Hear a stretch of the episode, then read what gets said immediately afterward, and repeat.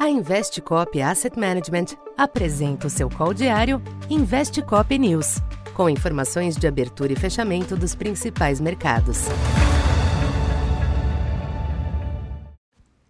Bom dia.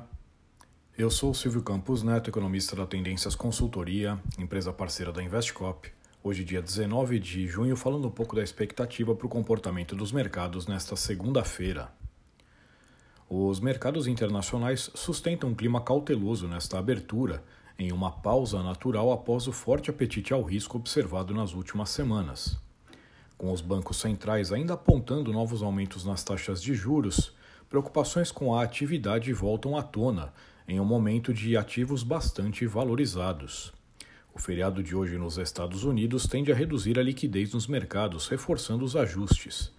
Em outro fronte, a falta de detalhes sobre o especulado programa de estímulos na China amplifica a cautela com o quadro econômico global, ainda que seja esperada uma nova redução nas taxas de juros pelo Banco Central Chinês nesta noite, agora nas taxas Prime.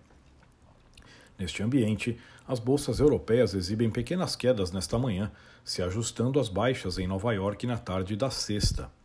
Os índices futuros em Wall Street também oscilam com leve viés negativo, limitados pelo feriado. No mercado cambial, o dólar exibe valorização disseminada ante as demais moedas, mas os movimentos se mostram comedidos. Entre as commodities, o petróleo se estabiliza após a alta registrada na última semana, com o Brent na faixa de 76 dólares. Já o minério de ferro exibiu pequenos ganhos nos mercados asiáticos, também em sinal de esgotamento da recente recuperação. Aqui no Brasil, o panorama global favorece uma postura defensiva, algo que já foi observado na tarde da sexta e que gerou pequenos ajustes na bolsa e no câmbio. Ainda assim, o momento positivo para os ativos locais deve evitar movimentos mais expressivos de realização. Nos juros, a expectativa pela reunião do Copom contribui com certa acomodação, em meio a sinais de curto prazo benignos para a inflação. Hoje o IPC-FIP desacelerou e apresentou variação zero na segunda semana do mês. A pesquisa Focus manteve os ajustes baixistas para o IPCA, agora trazendo também queda para a Selic de final de período.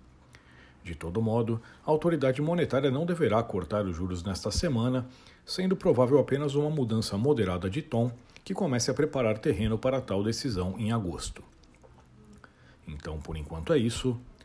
Bom dia e bons negócios. Essa foi mais uma edição Investe Cop News.